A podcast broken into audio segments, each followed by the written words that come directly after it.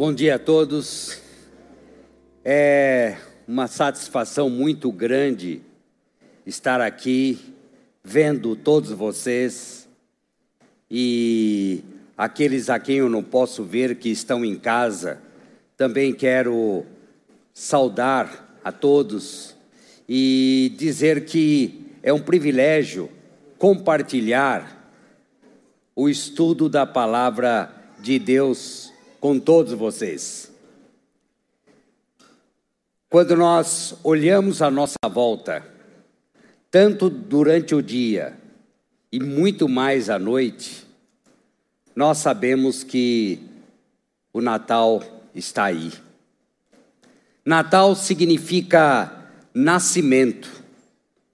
Dentro ou fora de casa, tudo anuncia a chegada desta data tão importante e tão celebrada em várias partes do mundo. Vamos falar a respeito do Natal depois de termos terminado aquela série sobre as disciplinas espirituais. Se você ainda não viu todas, você pode entrar no nosso site e acessar as pregações referentes às disciplinas espirituais. E para falar do Natal, quero começar com uma história.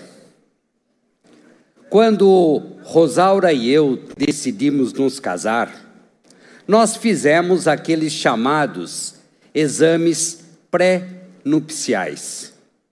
E três meses antes do casamento, a ciência, a tão falada ciência anunciou que seria remota a possibilidade de termos filhos. Nós nos casamos em janeiro e alguns meses depois, a mesma ciência anunciou que a possibilidade remota havia se concretizado. Rosaura estava grávida. E naquela época a ciência não estava tão avançada quanto hoje. Não havia ainda ultrassom. E para sabermos o sexo do nenê, o bebê, era preciso esperar a hora do parto. Claro que havia todo aquele folclore, eu me lembro de um deles, que dizia que a mulher grávida deveria ficar de costas e alguém colocava duas almofadas, embaixo de uma um garfo, embaixo da outra uma colher, e depois a grávida iria sentar numa daquelas duas. Se sentasse em cima do garfo, seria homem, e da colher seria mulher. É claro que isso tudo é folclore. Em outubro, nós fomos para a maternidade São Paulo. Quem conheceu essa maternidade sabe que havia um grande saguão e o pai deveria ficar nesse saguão, esperando a, o, o parto da sua esposa. E havia um grande painel com o número da sala de parto. E no momento exato, o painel acendia ou a luz azul ou a luz rosa. E era dessa forma que sabíamos finalmente o sexo do bebê. Foi assim que eu fiquei sabendo que era pai de um menino. Agora, nós vamos falar de uma história que não é que é muito mais antiga do que esta minha.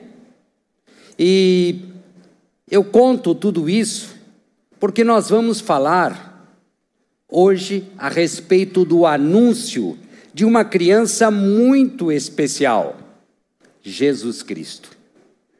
A história é relatada por um médico, Lucas, aquele mesmo que escreveu o Evangelho e o livro Atos dos Apóstolos. E ele informa que um anjo anuncia à jovem Maria que ela ficaria grávida e que tal gravidez seria um ato sobrenatural de Deus.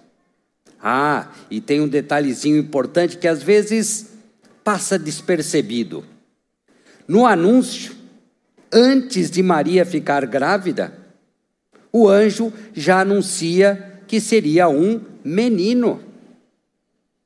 Isso há muito tempo atrás.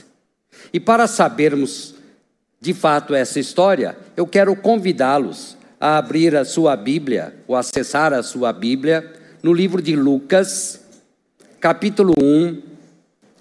Nós vamos ler do versículo 26 ao 38, para sabermos quem é essa criança anunciada. O texto relatado por Lucas começa assim: no sexto mês. Quando Lucas fala no sexto mês, ele está se referindo a um anúncio anterior. Quando lemos essa passagem, nós ficamos sabendo que o anjo, seis meses antes, havia aparecido a um velho sacerdote chamado Zacarias e anuncia o nascimento de uma outra criança chamada João Batista. Então, no sexto mês de, de gravidez de Isabel, foi o anjo Gabriel enviado da parte de Deus para uma cidade da Galileia chamada Nazaré, a uma virgem desposada com certo homem da casa de Davi, cujo nome era José. A virgem chamava-se Maria.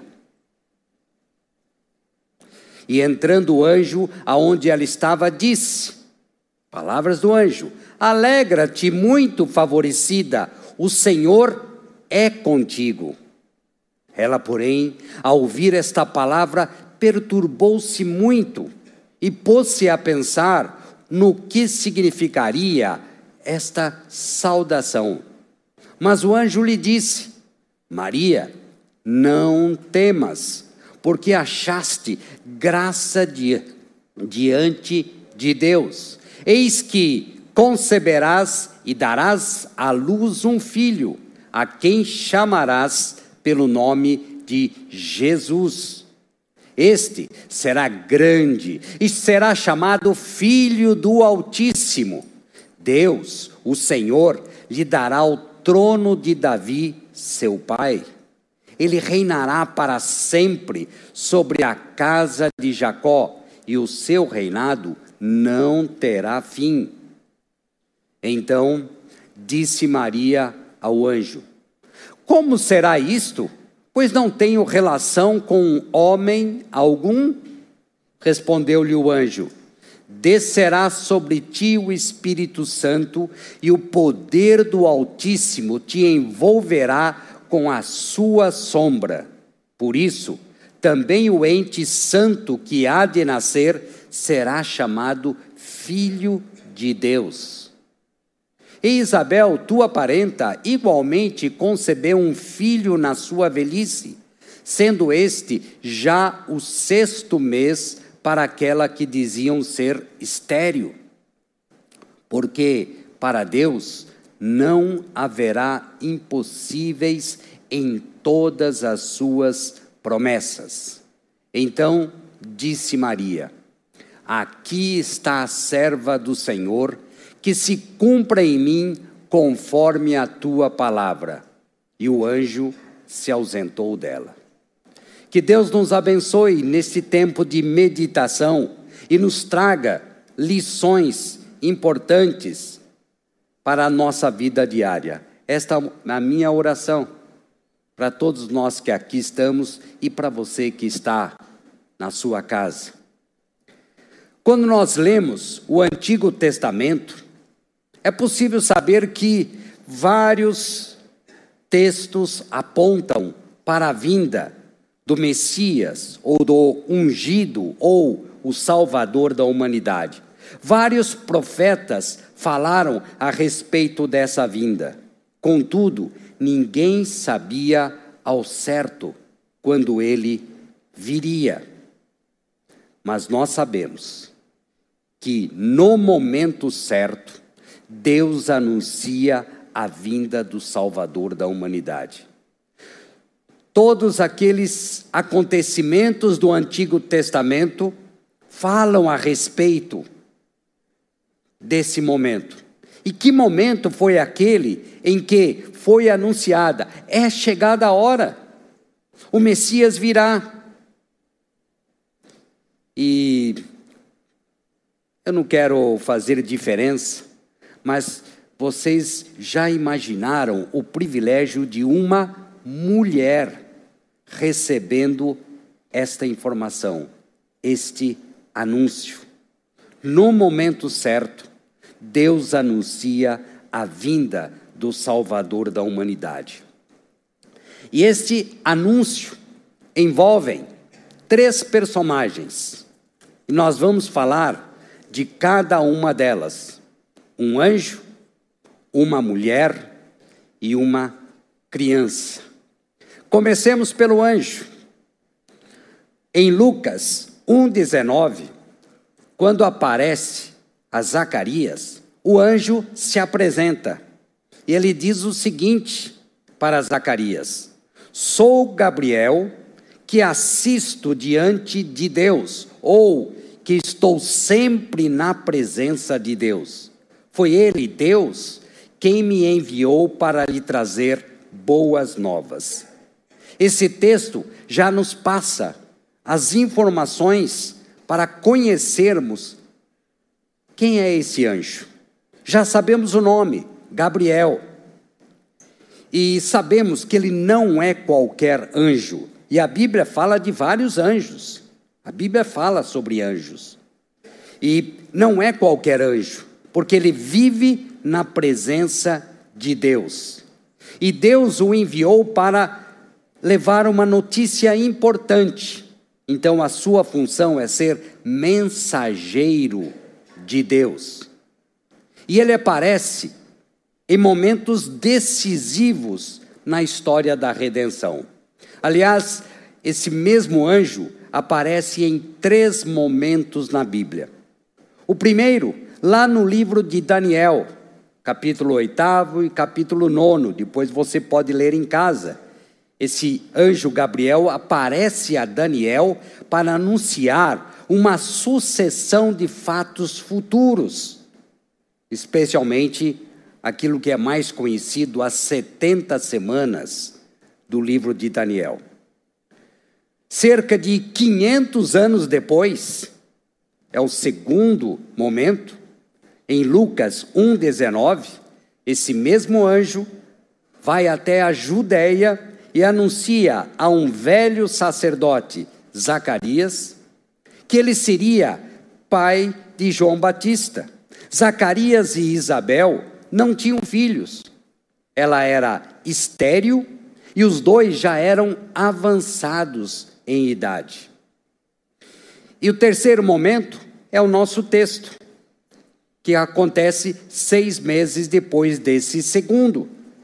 O anjo vai agora à cidade ou ao povoado de Nazaré e faz o anúncio a uma jovem chamada Maria.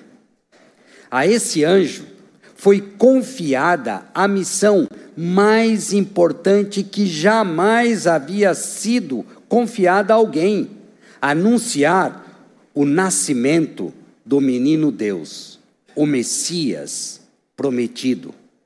E como todo anjo, Gabriel é um ser espiritual. Mas apesar disso, os anjos possuem o poder de se manifestar de forma visual. Daniel, Zacarias e Maria ficaram assustados ao ver Gabriel. Tanto Daniel, 500 anos antes, Zacarias, seis meses antes, como Maria ficaram assustados. Por isso, ele diz aos três: não tenham medo, não temam. Provavelmente ele aparece é, com um ser surpreendente e cheio de luz. A Bíblia não dá é, propriamente é, informações a respeito disso. Mas ele diz: não tenham medo. Foi exatamente dessa forma que o anjo Gabriel interagiu com a jovem Maria. Há um diálogo entre eles. Isso nos leva a crer que não se tratou de uma visão ou de um sonho. E reparem que não há nenhuma imposição a Maria. O anjo não impõe, você tem que fazer tal coisa. Reparem que há uma conversa, há explicação, há argumentos. É assim que Deus age conosco, sem imposição. E foi assim que o anjo relatou a Maria que ela ficaria grávida e dá depois as informações a respeito dessa criança. Quem era essa mulher? Percebam que o anjo não é enviado a Roma, que era a sede do poder político da época. Não é enviado a Jerusalém, que era a sede do poder religioso. Mas esse anjo é enviado a um povoado desconhecido chamado Nazaré. Maria e José eram de Nazaré. Por isso que o menino mais tarde será chamado de Jesus de Nazaré, embora tenha nascido em Belém. Ele não é enviado a um palácio para falar a poderosos ou a ricos, mas ele é enviado a uma jovem pobre chamada Maria, noiva de um homem também pobre, numa cidade pobre, marcada pelo desprezo, porque era um povoado desconhecido. Mas essa mulher, Maria, é uma das personagens mais emblemáticas da Bíblia. Ao longo da história, essa mulher aparece entre dois extremos dois extremos. Há aqueles que colocam essa mulher numa posição acima daquilo que as Escrituras nos ensinam e a chamam de imaculada, de intercessora, de corredentora. E há um outro extremo, aqueles que não dão a ela o reconhecimento necessário especialmente a atitude daquela jovem serva de Deus. E é importante saber que nós não podemos ir além e nem ficar aquém daquilo que as Escrituras nos revelam. E o que as Escrituras nos revelam está escrito aqui e em outras passagens. Mas o certo é que Deus olhou lá do céu para aquela jovem Maria e a escolheu para ser a mãe do Salvador. Provavelmente por causa da sua piedade, do seu compromisso, da sua humildade e da sua coragem. Embora ainda muito jovem, Maria já conhecia a Deus e ela foi escolhida para carregar no seu ventre o Salvador da humanidade. E ela era jovem e prometida a um carpinteiro chamado José. O texto nos diz que ela estava noiva, compromissada. Mas é preciso entender que o noivado daquela época era diferente dos noivados de hoje. O noivado era uma promessa solene de casamento e um compromisso que durava cerca de um ano, durante o qual a moça ficava na casa dos pais, até ser desposada. Era tão sério como se fosse um matrimônio, e só podia ser dissolvido por meio do divórcio. Se o noivo morresse antes da vigência, é, durante a vigência do compromisso, a jovem era considerada uma virgem viúva.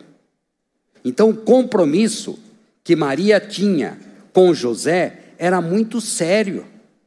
E o anjo diz que ela vai conceber, ficar grávida antes do casamento, ainda virgem. Ela não entende. Tanto é que ela pergunta ela quer saber.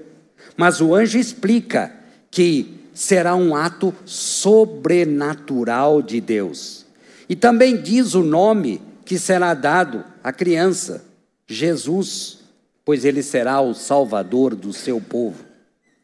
E a concepção virginal, e vejam, relatada por um médico, Lucas, é um dos grandes milagres das Escrituras. A ciência diz que se fosse possível, se fosse possível, criar um feto usando apenas um óvulo de uma mulher, essa criança seria mulher. Apenas um homem pode dar cromossomos que, junto com o da mulher, tornam possível o nascimento de um filho, de um menino. Então foi um ato sobrenatural de Deus. Foi obra do Espírito Santo. Mas reparem que a gestação foi natural. A concepção foi sobrenatural, mas a gestação foi natural. Jesus ficou no ventre de Maria durante nove meses. Vocês conhecem a história, sabem que depois do nascimento, ela, eles levaram a criança para ser apresentada no templo seguiram o curso normal. Jesus ficou durante os nove meses. E é por isso que nós dizemos que Jesus é 100% homem e 100% Deus. E por que isso? Porque, como ser humano, ele pôde sofrer o sacrifício da cruz e morrer em nosso lugar. Mas somente como Deus, ele não poderia ter pecado e ser o cordeiro sem mancha, apto para o sacrifício do Calvário. Como Deus, ele não poderia morrer. E reparem como essa mulher, sabendo de tudo isso, foi obediente. Diante da missão que a ela foi confiada, Maria disse ao anjo: Aqui está a serva do Senhor que se cumpra em mim conforme a tua palavra. De uma jovem ainda. Que compromisso essa mulher assumiu diante de Deus. Agora que já sabemos quem foi o anjo, quem, a quem ele contou, fez o anúncio, e agora o próprio anúncio, a criança que nasceria. Os versículos 31 a 33 revelam quem é essa criança. Vamos começar com algumas informações importantes. Primeiro, o nome. Nem Maria, nem José escolheram o nome da criança. O nome foi dada, dado por Deus. Jesus ou como aparece às vezes Joshua, ou a variante Josué, significa o Senhor salva. Então, o próprio nome Jesus já revela a função daquele que nasceria: salvar a humanidade. Ou como diz João 3,17: Deus enviou seu Filho ao mundo, não para que julgasse o mundo, mas para que o mundo fosse salvo por ele. Então o nome já revela a função da vinda daquela criança. A segunda informação importante, que ele será grande, filho do Altíssimo, filho de Deus ser chamado de filho do, do, Altíssimo ou filho de Deus significa ter a mesma natureza divina de Deus. Em outras palavras, ele é Deus. No Natal, e vocês já começaram a ouvir muito e vão ouvir mais ainda, fala-se muito da figura do bebê da manjedoura.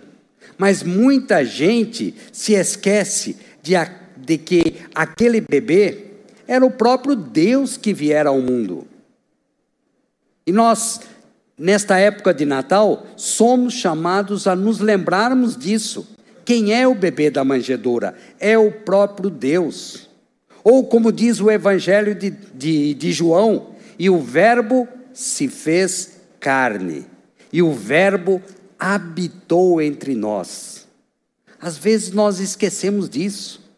Jesus esteve entre nós, o próprio Deus esteve entre nós. Filho do Altíssimo quer dizer que ele é a exata expressão de Deus e o resplendor da glória.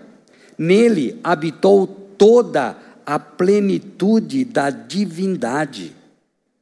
O apóstolo Paulo declara em Filipenses que Jesus, sendo Deus, não julgou como usurpação o ser igual a Deus.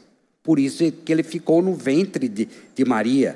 Ele antes se esvaziou completamente, assumindo a forma de servo, e se humilhou até a morte e morte de cruz.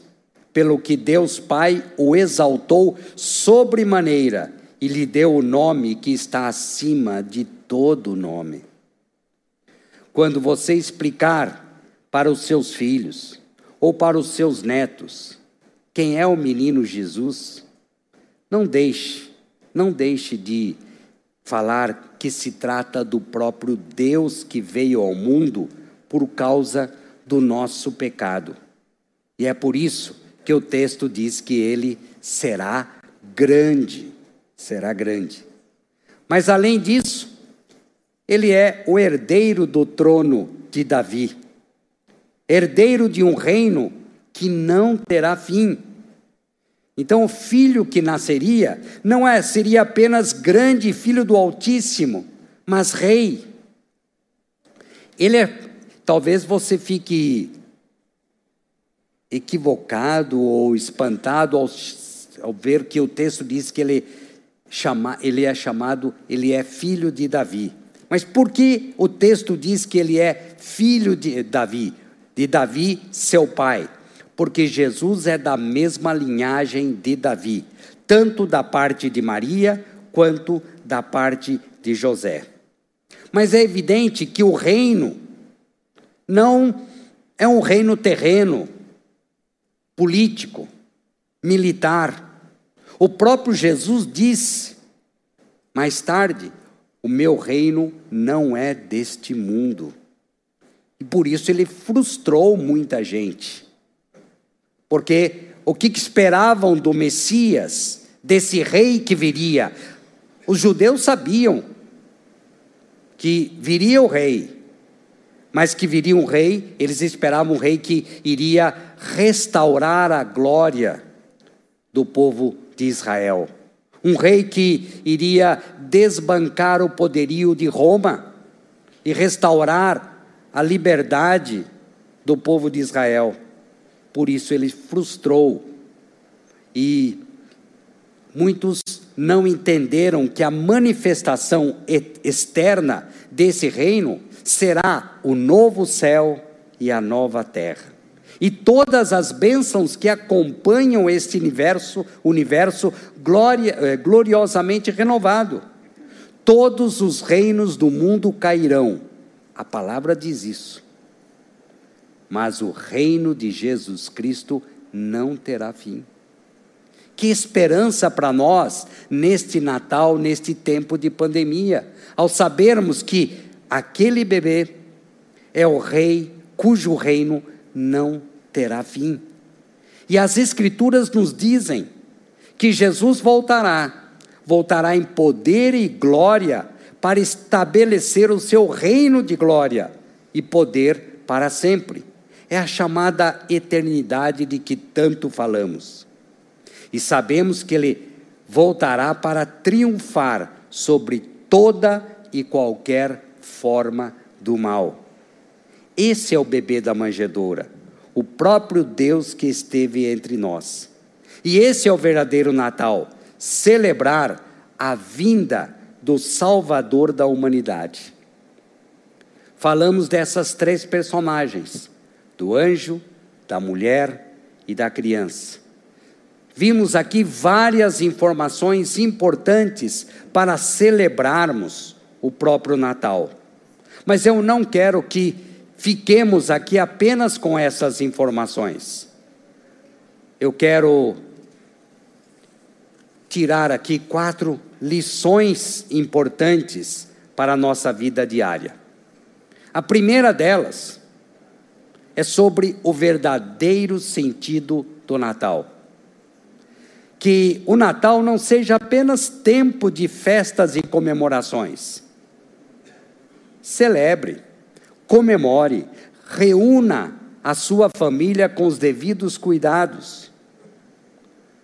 Mas tenha sempre o foco correto na pessoa mais importante dessa festa que é Jesus Cristo. Somos chamados a isso. Aquele bebê frágil e indefeso da manjedoura era o próprio Deus que veio ao mundo com uma finalidade específica: nos salvar. Dê esse foco ao seu Natal. A criança cresceu, ensinou, fez milagres, e ele foi injustamente acusado e condenado a morrer na cruz. Sabemos dessa história. E é por isso que Natal e Páscoa são as datas máximas do cristianismo. Porque nascimento e morte são importantes para a finalidade da vinda de Jesus.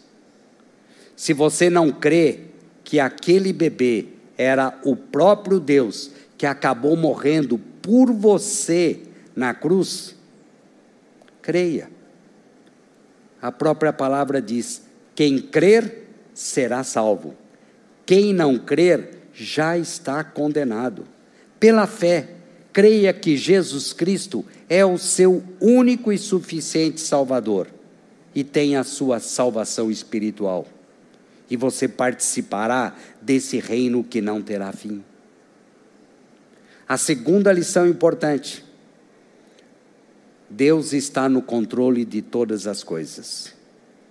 No momento certo, como é, é nessa frase, Deus anuncia a vinda do Salvador da humanidade. No momento certo, Deus age. Vários profetizaram e não viram. Lembre-se de que Deus está sempre certo e a nossa visão é que pode estar errada. Quando Gabriel anuncia a Zacarias o nascimento de João Batista, tanto Zacarias quanto a sua esposa Isabel eram avançados em idade. Parece que o anjo chegou tarde, né? Humanamente, na nossa visão de humanos, parece que o anjo chegou tarde. Quando Gabriel anuncia a Maria que ela ficará grávida, ela não estava casada de fato. Na nossa visão, o que, parece? Gabriel chegou cedo demais, chegou adiantado. Mas esses dois fatos nos ensinam: Deus sempre chega na hora certa. Se você está esperando, como nós cantamos há pouco, se você está esperando, saiba, ele chegará no tempo certo, no tempo dele, não no nosso tempo, não naquele tempo que eu desejo. Mas nós somos chamados a confiar nesse Deus que está no controle de todas as coisas. Uma terceira lição: para Deus não há impossíveis. Observe os relatos do texto que nós acabamos de estudar. Gabriel conta a Maria o que estava acontecendo com Isabel, sua prima, e como ela concebera João Batista, mesmo estéril e avançada em idade. Grave no seu coração as palavras do anjo Gabriel, mensageiro de Deus, aquela jovem de Nazaré. Nada é impossível para Deus. Mas tome cuidado. A Bíblia não diz que nada é impossível para Deus quando desejamos ou planejamos que Deus faça alguma coisa. Não é isso. Se o que desejamos também é o que Deus deseja, então não é impossível para Deus. Não é o que eu digo, não é o que eu desejo que ele tem que fazer ou atender. Aquilo que queremos pode ser exatamente aquilo que ele não quer fazer e, portanto, ele não fará. Essa é uma verdade importante para nós. Nada é impossível para Deus, mas isso não quer dizer que Ele fará tudo quanto você quer, tudo quanto você deseja. Então somos chamados a viver na dependência de Deus. E simplesmente dizer: Deus, eu quero conhecer a Sua vontade para a minha vida. Como fez Maria, mesmo sabendo de todas as implicações, mas ela sabia: para Deus nada é impossível. Nada é impossível para Deus. E em quarto lugar, quarta lição e última, temos aqui o modelo deixado por aquela jovem, o modelo deixado por Maria. E daí a importância dela na história da Bíblia. O texto finaliza mostrando a atitude humilde e submissa de Maria. A sua disposição, a nossa disposição é a mesma de Maria? Nós temos que fazer essa pergunta para nós. Ela estava pronta para servir como instrumento de Deus. As suas três atitudes são exemplos para nós neste Natal.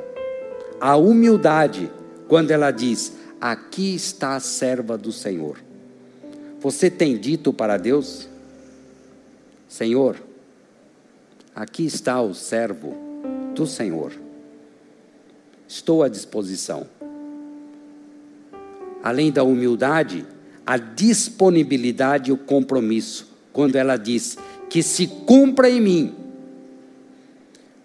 E nós temos o modelo de Jesus. Você sabe que nas vésperas do seu sacrifício,